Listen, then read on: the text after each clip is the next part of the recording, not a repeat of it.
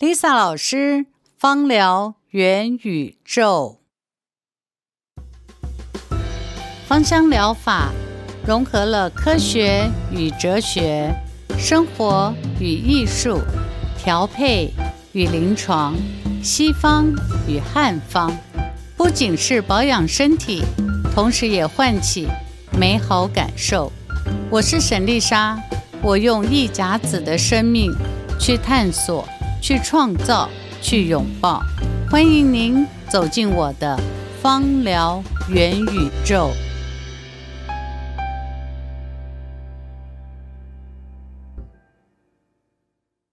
Lisa 老师，芳疗元宇宙上课喽！我是今天的值日生，让我们欢迎 Lisa 老师。老师好，今天的值日生你好，老师好。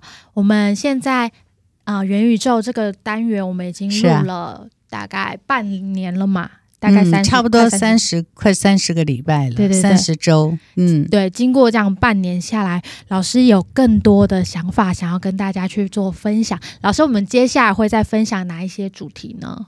哦，你的节奏跳得很快，来，我来说一下。确实，经过了三十周的，嗯、呃，我们不断的从刚开始的尝试和摸索，嗯、然后直到现在啊。非常感谢有很多好朋友和同学给了我们很多宝贵的建议，对不对？对，让我们能够不断的尝试的改进啊。嗯，那在新的一年开始呢，嗯，经过了你记得吗？我们之前我们不是不断的开会啊，不断的讨论，一直一直讨论，对，希望能够去无存菁，嗯、看看能留下什么。所以经过了不断讨论呢，呃，我们大概将未来啊。的对谈的内容啊，就是我们想嗯尝试把我们自己的心得跟各位同学分享。这内容我们大致会分成几个面向。第一个当然了，就是我个人所熟悉的嗯中医方疗。嗯，在中医方疗里面呢，可能会有更多的临床和实物的介绍啊。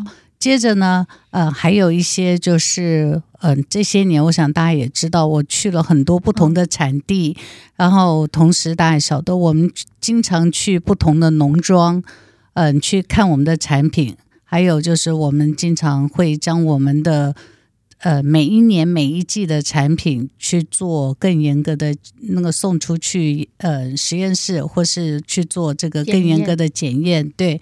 那每一年我们都会发现到有很多都不一样嘛，对吧？那因为这些的不一样呢，嗯，更让我觉得我们应该要将我们所发现到的问题跟热爱芳疗的人一起分享。譬如为什么去年的。呃，植物和今年的气味的不一样，或是它的化学成分稍微不一样，它的不一样会在哪里？会因为什么样的改变？同时，也让更多没有办法每一个人都亲临现场去到这个植物栽种的地方嘛？那我们就可以将我们所看到、所听到、所感受到的，跟更广泛的朋友们做介绍，对，分享和介绍，因为。嗯，不是每个人都需要进到现场，但是我们可以做现场呃实况报道啊，这样子让更多的人喜爱芳疗的人才会知道说，哦，原来是因为这样子的缘故才会做的改变，这样子。嗯，我有听老师说，就是还会有更多其他的啊、呃、主题。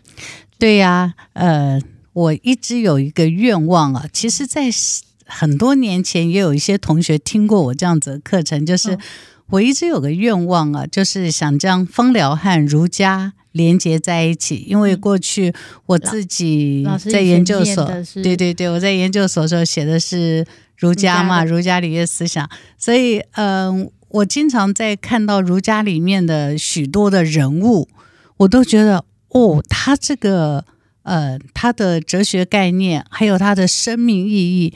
其实是跟很多的植物可以互相辉映的，甚至于我心里面有个想法了，我自己很小，就大家都觉得，你自己说实话嘛，你们以前只要听到说《论语》、儒家，马上就会压力很大，对，然后就一定会起一个念，就是啊、哦，又要考试了，对，对不对？对，又要背，要考试，那实在是我们过去的学习所造成的一个负面的想法，我觉得很可惜。但是他们每一个儒家里面，例如我说孔子十哲里面，哈，不管是闵子骞或是冉伯牛，他们每一个人呢，其实都是活生生的用他的生命记录他当时他的。呃，面对生命的态度，我有时候看了很感动。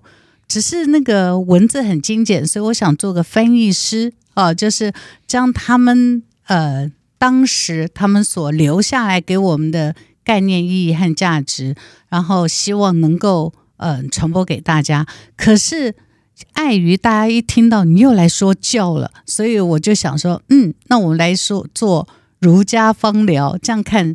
这样大家会不会觉得比较轻松愉悦的，就像吸收精油一样，这样自然而然的就吸收到身体里面，然后对我们的生命价值做一些更好的提升。这样，我之前听过老师讲这个主题的课程，嗯、我觉得你对哪一个最有概念？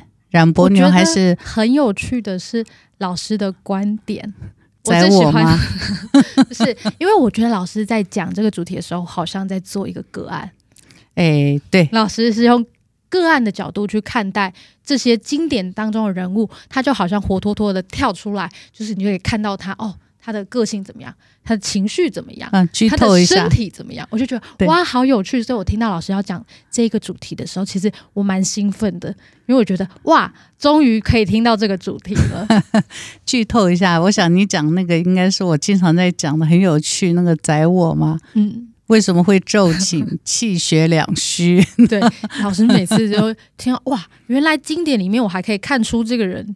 气血两虚，我觉得、哦、很值得学习。老师的思维角度，尤其是他脾气虚哦，那个脾气不是发脾气，对不对？嗯，就是脾胃的脾嘛脾脾。因为那个是现在人最常见到的现象。你看有没有早上吃完早餐以后进到公司？哦，我们大家都公司进到公司，大家吃完早餐、嗯，然后就会有一段时间昏沉沉。对。因为你想睡觉，是啊，那就是脾气虚嘛。每次我看大家昏沉沉，我心里就说：“嗯，宰我又来了。”公司大家都是宰我。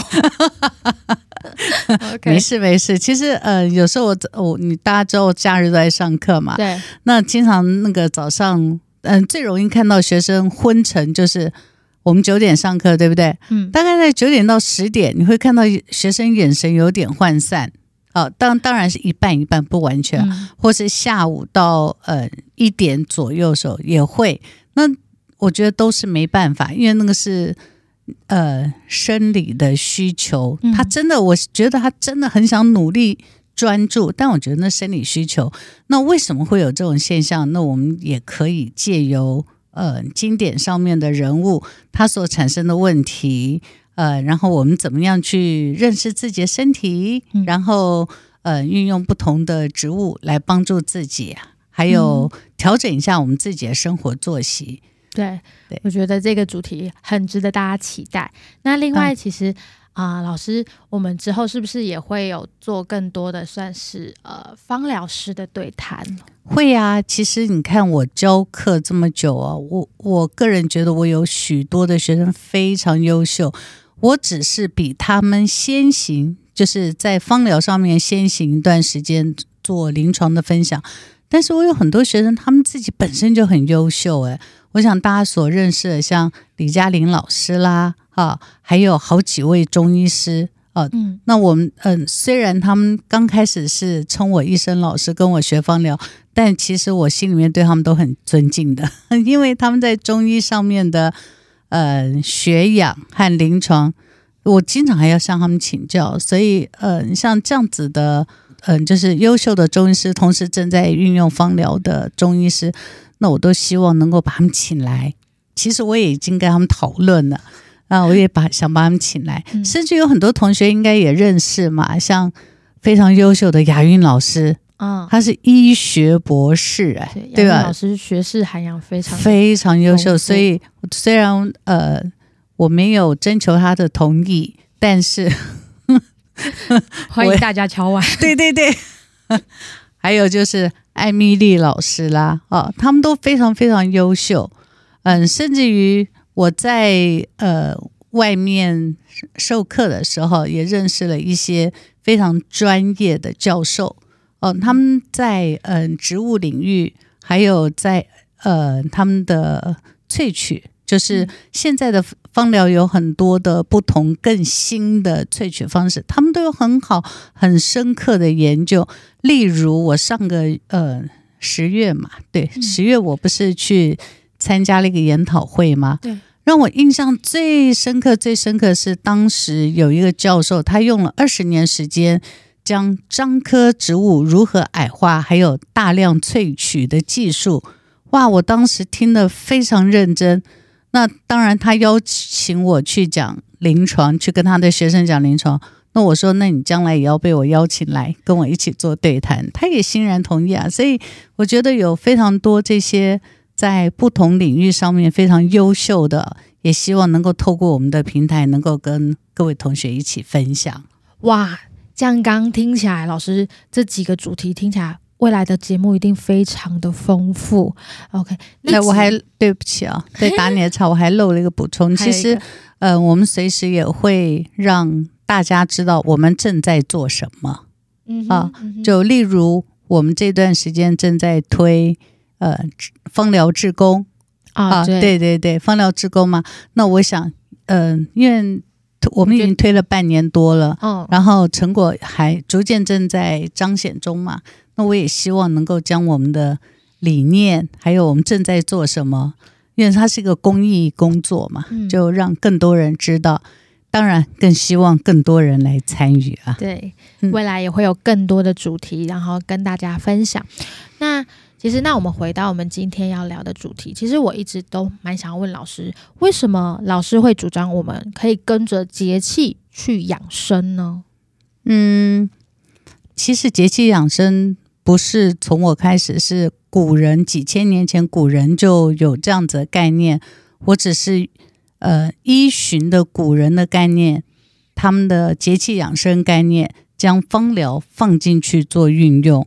因为我们一般听到的节气养生，大概都是，嗯、呃，例如立冬了，我们是要快立冬了吗？对对对，立冬进补，你经常会看到，如果你们还会走传统市场的话，差不多在立冬之前，你在传统市场你都会看到他们会卖那个，嗯、呃，什么绍兴酒、桂圆糯米糕，会会，哦，就是那个有酒，然后有糯米，嗯、有桂圆。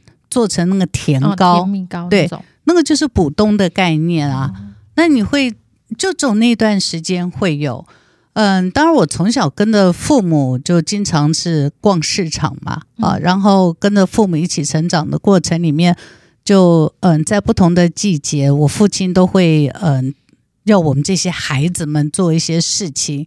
那当然，这个节气的概念就会在我们的大脑里面就升值下来了。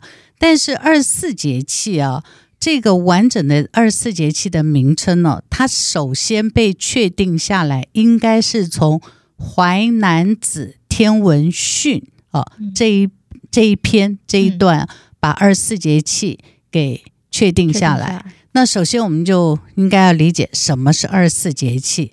二十四节气呢，是呃古人啊依据。这个你知道以前没有时钟嘛？那他们的做法就是日晷嘛，嗯、就是在土地上插一根竹竿，然后看着这个影子，就是太阳照着这个影子，然后慢慢做变化，然后做的记录。嗯，那所以这二十四节气呢，就是在那个时候呢，就慢慢被确立。刚开始的时候只有四季，春夏秋冬，后来有春，然后春分夏。呃，夏至、秋、秋分，还有冬、冬至。那接下来就是我刚才讲二十四节气正式的完全被确定，但应该在汉朝时候《淮南子》的《天文训》里面被确立下来。嗯、所以我们可以明确的从这里就知道，二十四节气是太阳历，也就是依据太阳跟地球的关系所产生的变化。嗯哼，好，那。既然是这样子的话，所以我们活在地球不同的呃经度纬度的地方，其实跟太阳的关系是不是也会有差别？对，对吧？所以这也就是《道德经》里面有一句话，我经常会挂在嘴巴上，就“人法地”，就是就是人法，就是效法，或者是追寻遵从你活的那一个地方。嗯，啊，就不管是像我们在台湾、台中，那我们就是遵循台湾、台中这块土地跟太阳之间的变化所产生的关系。我待会儿再介绍其他不一样。嗯、然后地法天。嗯，就是我们这块地，也就是你也可以讲地球，地球跟着太阳绕。你看地法天，你就知道。你看在在考老子的时候就知道，我们是地球跟着太阳绕，你知道吗？嗯、太厉害了吧？哈、嗯，好。那天法道，嗯，那道法自然，那自然什么？生发收藏。嗯，其实古人就把自然就叫生发收藏。想想是不是有道理？是有啊，因为不管是宇宙大爆炸，或是人的一生，或是一整年，或是一天，它都有开始就有生，然后一开始生的时候它有发，然后逐渐的呃物壮则老嘛，哈，嗯、就是当你嗯、强壮以后，你就开始走向衰老，然后最后就藏，那就是一个轮这个循环哦、呃，就嗯、生物的生生不息。所以呢，道法自然嘛，它就是一个生生不息的概念。所以在道家的概念，就是宇宙呢，它从来没有停止运转过，它就是生生不息。那我们人在其中生存的时候，我们一生当中也是生生不息嘛。那还有就是呢，我们一生、我们一年、我们一天，都在这个的核心概念里面。那我们应该要怎么样顺应天地自然去？保养我们自己的身体，那保养身体的目的是什么？我经常会问大家下一句：保养目的的身体是什么？你把你身体养好，然后嘞，之后要干嘛？说嗯，就是把身体养好啊。我说然后呢？你如果没有未来，没有志向，没有想要说，呃，我这一生要完成什么愿望的话，你身体养这么好，不过就是吃喝玩乐，那不是也很可惜，对不对？所以我经常说。把身体养好以后，然后呢，其实你在养生的过程也可以看到你自己的身心的变化，也就是你面对你的生命，还有面对呃外界的变化，你的生命也是在不断的流转中，这样子。对，所以呃，芳疗养生哈，真的不只是对你这个身体。我经常说，我们的身体就好像嗯。我昨天上课的时候还在跟我学生讲说，我们的身体就好像一台车子，好，像一台车子。对，譬如 Benz 三五零，好了，好，假设，好好，你要是什么啊啊，我也不太了解那车子，好，但是你不管把它保养再好，它不会动啊，谁让他动？你，你开车的那个人。对，所以开车那个人可，我们可以称他是你的。灵魂，嗯，对吧？那你二十四节气养生只是养这个车子好不好跑？但是那个开车的人要不要被教养？也要啊，因为是你在驱动这个车子嘛。那你那个养生的过程里面呢，会有两个生，一个是身体的生，一个是生命的生。哦，所以二十四节气里面有看你是要养身体的生还是生命的生。那也就是你要理解你和宇宙之间的关系，还有你这一生的生发收藏，你要怎么去做规划？那就是进入一个哲学层次。对，是哲学层次，不只是养生的问题了，还养生，生命的生。好，那这个扯远了啦。我一般人想听到的都是我如何去保养身体嘛，嗯、因为我相信大家会讲说养生养生的时候，他的目的就是。一定是现在遇到问题，对，通常大家都是有问题了才想起来要养生，没错，没错，这正常，因为我也曾经年轻过，我也知道，我也挥霍过我自己的身体健康，我也挥霍过，对，我可以理解，嗯，而且我们人会有一个概念，就认为都会有个错觉，就是我此时此刻的能力健康好像是会不变的，也就是长长久久的。嗯，对。那除非看到家里的老人或是呃一些老人的变化，那我觉得哦，有一天我可能也会这样。但是我们心里还会有个小声音说：“哼，才不会呢！”我还没到那个时候。对，一个是我还没到那个时候，第二就是哼，那是他，我的身体比他好。嗯、我们都会有这种小声音，因为我小时候也会有这种声音啊。嗯，OK，那嗯。呃在学习芳疗过程当中，我就发现到，如果我们可以运用植物，嗯，理解植物的生长和植物的精华，因为植物会产生精华，也是经过了生发收藏，嗯，它才会产生精华嘛。那我们利用植物的精华，然后运用在我们自己身体上，植物可以带给我们不只是身体的感受，它的不同的分子有时候进到我们的大脑。也会影响我们的情绪的改变。那除了身体的感受、情绪的改变以外，更重要就我们自己要主动往后走一步，就是那我的生命要如何去让它规划成为没有遗憾，或是更精彩？嗯、我觉得这个就是节气养生很重要的。嗯，呃，我想要推节气养生很重要的概念。对对，老师一直以来都在推，就是节气养生。其实。老师的养生真的就是刚刚像老师说，除了身体以外，是更多的是生命上面的滋养。对对，那老师我们在不同的节气上面会使用就是不同的配方。嗯、那现在就是因为我其实会有一个疑问是，老师其实有写过很多就是跟节气相关的配方嘛？那我们就是只能在春夏秋冬，我就只能在春天用春天的配方，然后夏天用夏天的配方。这样子吗？还是说我可以去怎么更灵活的运用？我觉得这应该是蛮多同学会有的问题。哎，你问这问题真的非常好哈。呃，例如我们应该要先理解哈，有了节气确定嘛，对不对？嗯，确定完以后就是我们和呃人法地地法天，我们和太阳之间的关系嘛。嗯，所以我们就要理解呃。古时候几千年来，人类就是尤其是中国文化里面，它都有很多记载嘛。他们是怎么样去呃经验谈？因为中国文化很多写下来的文字都是经验论嘛，哈、嗯，就是我遇到什么事情，然后我怎么做修改，修改完以后又得到什么好的结果、坏的结果，他们都会写下来嘛。哦，那呃，在这里哦，我不得不提一本书哦。嗯，不能叫书，应该叫做巨作吧？啊，很很很庞大的著作，哦、那叫《吕氏春秋》。嗯，吕氏谁？吕不韦，没错。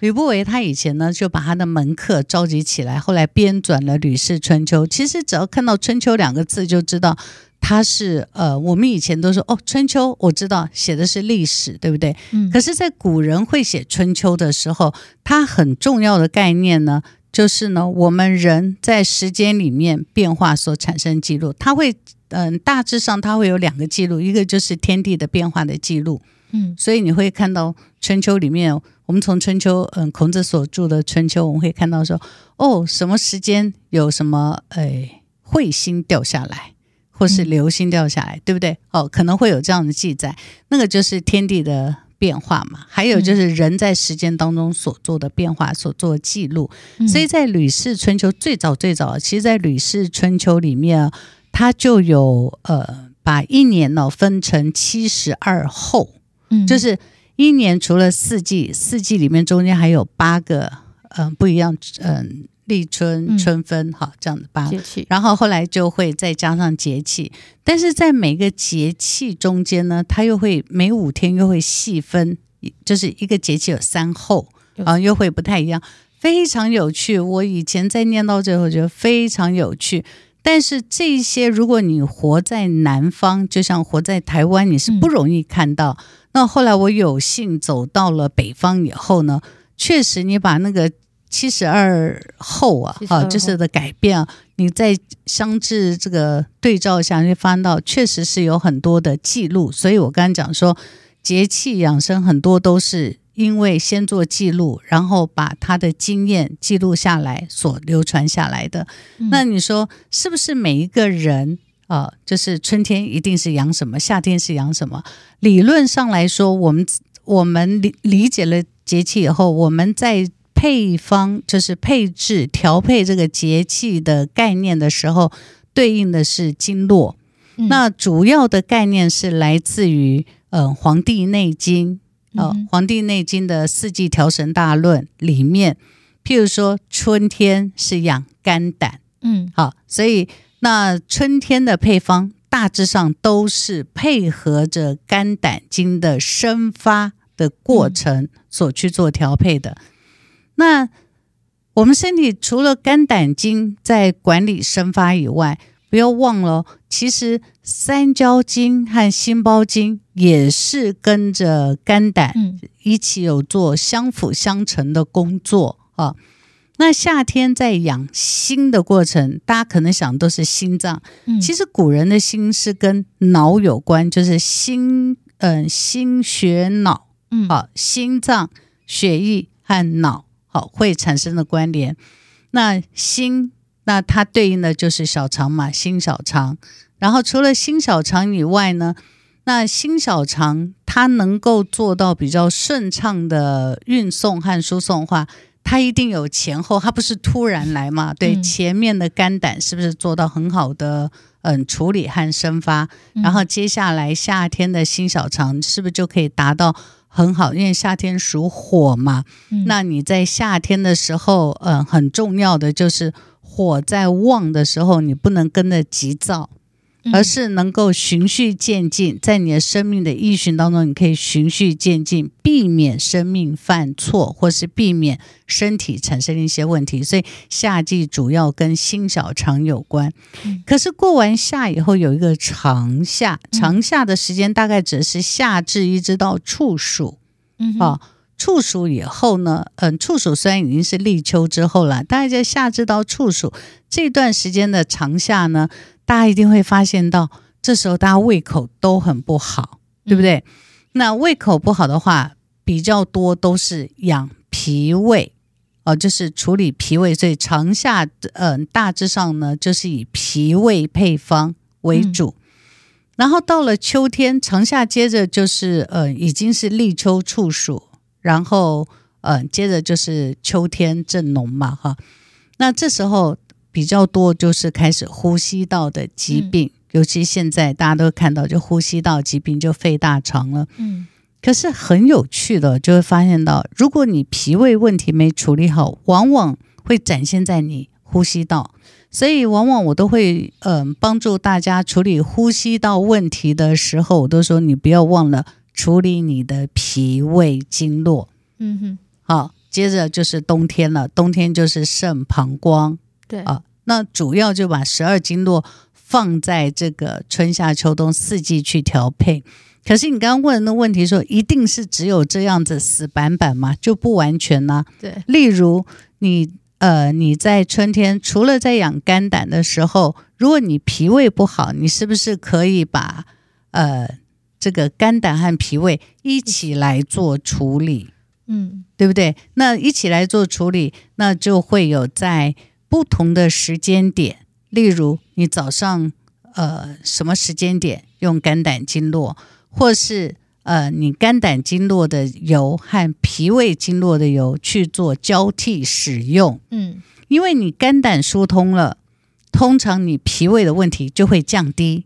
然后这时候你再用脾胃的油去做滋补，那这样子的话，对你就可以解决掉你现在问题。我们经常一个问题的呈现，它不是，呃，像我们在学习就是一个萝卜一个坑，不是的，它是个综合性的问题。嗯，所以我们先把它变成四季油。那四季油里面，然后你在养生的过程，我们再来做细调。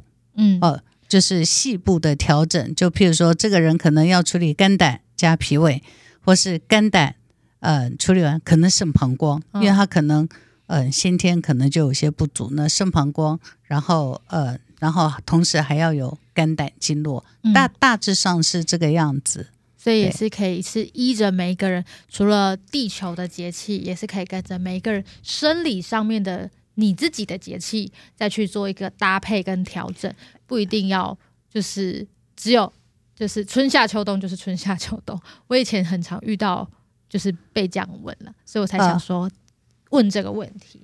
不过有一件事情啊，你你在提这个问题的时候，我觉得问的很好啊，就是嗯，在节气里面的话，有一个概念就是春夏养阳，秋冬养阴。嗯，好，大家想的阳和阴，可是不要忘了。在我们身体里面，本来就是阴阳互相协调的。嗯、你在养阳的时候也要滋阴，你在养阴的时候，事实上你要补阳，其实都要有的。那我们在讲节气的时候，是因为方便大家理解，嗯、所以我们会照着经络，然后照着节气告诉大家，呃，应该这样做，这样做。但是你会发现，没有啊，我除了这个问题，我还有其他问题，那我可不可以用那个油？嗯那当然可以，因为你要处理的是你现阶段的问题嘛。嗯，例如像我们年龄已经到一定阶段，事实上我们就已经是初冬吧。但就是你你走到这个地方的时候，嗯、你就要理解你的生命就是往下坡走嘛。嗯，那你往下坡走的时候，呃，你一定会产生的一些问题出来。那这时候你可能就是呃，滋阴补阳都要一起做。那早上怎么样养阳，晚上怎么样滋阴，都要有啊。嗯、那我通常给同学的配方，好，就很多人会问嘛，好，经常会在群组里面啊，或者是在很多地方都会问几岁呀，嗯，什么性别呀，然后他的状况啊，更重要的是，呃，养生的概念是在你身体还是健康状态，我们是顺着节气去养生。对不对？对，你就是没有问题，我们就顺着节气养生。但往往大家问的问题是，好像是治病，但是不要忘了，芳疗事实上只是叫辅助。嗯、那我就会经常说，哦，那你去看医生，医生怎么说？啊，嗯、医生怎么说？然后我们再来给你建议，调整。对，再来做调整。那医生，嗯，所以就像你刚刚一开头讲，很多人都是有了问题才知道要养生嘛。对，那是真的啊，是真的。所以疾病是什么？疾病有的时候你不能抱怨它，它是一个温柔的提醒。对，温柔提醒和温柔的打扰。哎，你应该注意一下喽。嗯，哦，对，它就就是这个样子。比较重要是你要回归到身体有没有那个觉知。就是我们大部分时候就是往外看、往外听，然后忽略了身体那个小小声的提醒。嗯、他可能会说：“哎、欸，我有一点不舒服。”然后你不理他，不理他，他就开始缩起来。有一天他被你压抑到不行，他有一天就会爆发。对对对，所以其实很多问题它绝对不是一天所形成的。嗯、那。我们养生就是提早理解，呃，越年轻你可能不是那么认真的做，至少有一个声音是在提醒你，慢慢的去调整。对，慢慢调整。例如，我就讲我们我我那个二十几岁的孩子好了，对他，你说大学生他怎么会？你要告诉他说少吃冰，然后不要熬夜，很难，对，很难，对不对？但是这个声音经常四季里面都有一个提醒的话，嗯，他有的时候在他不舒服，他自己就会比较警觉，嗯，所以呢，非常有趣了。你看他今年才二十六岁，他已经经常看中跟我去看中医啊，嗯，对，就是他会开始发闹说，哎，我好像最近睡眠，哎，那我好像我哪里有点不太呃舒服，譬如说我有点腰痛，或是我哪里会有点怎么样。那他就会开始有警觉，那这个警觉是从哪里来？哦，那是因为他妈在他小的时候就开始一直叨叨念、叨叨念、叨叨念，念命。对，念念念念到他不得不回去认识他自己的身体。对，那他在认识自己身体的时候，至少不要变得一发不可收拾嘛。所以你说我做二十四节气养生的目的呢，其实一个就是对健康的人是一个很好的提醒。那如果你现在是亚健康状态，嗯，那除了呃看中看医生做略做调整以外，如果你现在不需要看医生，你可以依据我那本书上就写，依据不同的时间，你做不同的事情，就是让你跟宇宙或你跟时间去做一个比较密切的连接，嗯，而不是活着，嗯，呃，就这样每天随波逐流，而是。很清楚哦，今天是几月几号？嗯，是农历九月初几啊？然后大概是在一个什么节气当中？那我在这个节气当中，我应该要，我可能没事，但我还是要注意一些什么事情？嗯，那你就顺着做，顺着做，就会好很多。所以啊，二十四节气啊，在汉朝，呃，我记得好像是魏魏晋南北朝以后吧，我我详细时间我其实忘记了。就是古人先把它确立下来，后来这个刚刚不是讲吕不韦的那个《吕氏春秋》的七十二候吗？哈、嗯，后来就被收到《礼记》里面的月令。嗯，月令。那《礼记》大家都知道啊，就月令那个七十二月令，他就就收进去。后来啦，就过了几百年以后。某一个皇帝认为说：“哎，这很重要，就广泛的让所有的人民都知道。嗯哼，就是除了你在，因为中国是以农立国嘛，除了你在做这些庄稼的时候，就是在农农农作的时候啊，那你要注意你的身体，呃，是不是随着？就是你在养植物，事实上也在养身体嘛。那我们就随着这个气候的变化。”然后去做到养生这样子。那我们刚刚讲的就是我们啊、呃、东方人就是对应节气养生的这个概念。嗯、那我想问，就是那西方人有这个概念吗？有，我跟你说，其实西方人有，不是只有西方人，应该是说喜马拉雅山以西，你这样可以理解我讲的概念吧？哈、嗯，对，喜马拉雅山以东大概都是。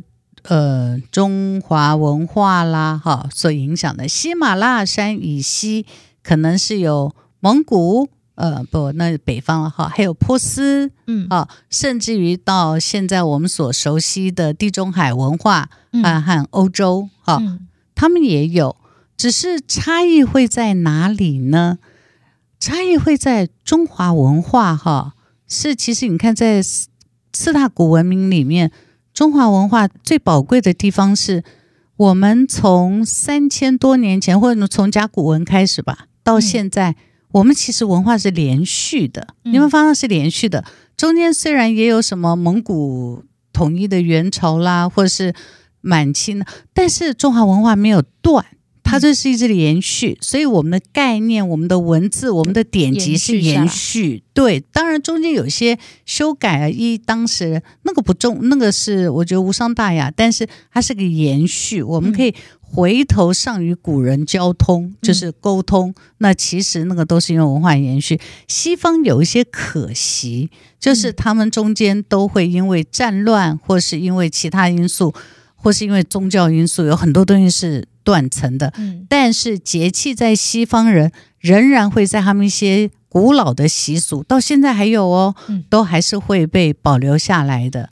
可是呢，这是一个呃比较大的议题，那我们就留在我们下一下一堂课。好吗？好好，今天上课应该到这里，应该起立立正敬礼了。我今天的提问先到这，下一个堂课，下一堂课我们就期待老师再跟我们分享西方对于节气这个概念，对，它是一个怎么样的故事？OK，那我们今天就到这边，好，那我们下一堂课再见喽，拜拜。好，拜拜。喜欢芳疗元宇宙的内容吗？欢迎订阅与分享给你身旁的朋友。如果你还有任何疑问，请在下面留言，或是搜寻 A L I Z Alice 爱丽丝与我们联络。